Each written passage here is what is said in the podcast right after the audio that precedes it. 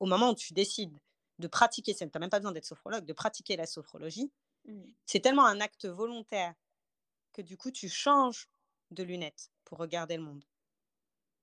Donc forcément, tu l'intègres tellement, puisque de toute façon, dans les exercices, c'est ce qu'on te demande en fin d'exercice, hein, d'intégrer, que ça fait partie de toi.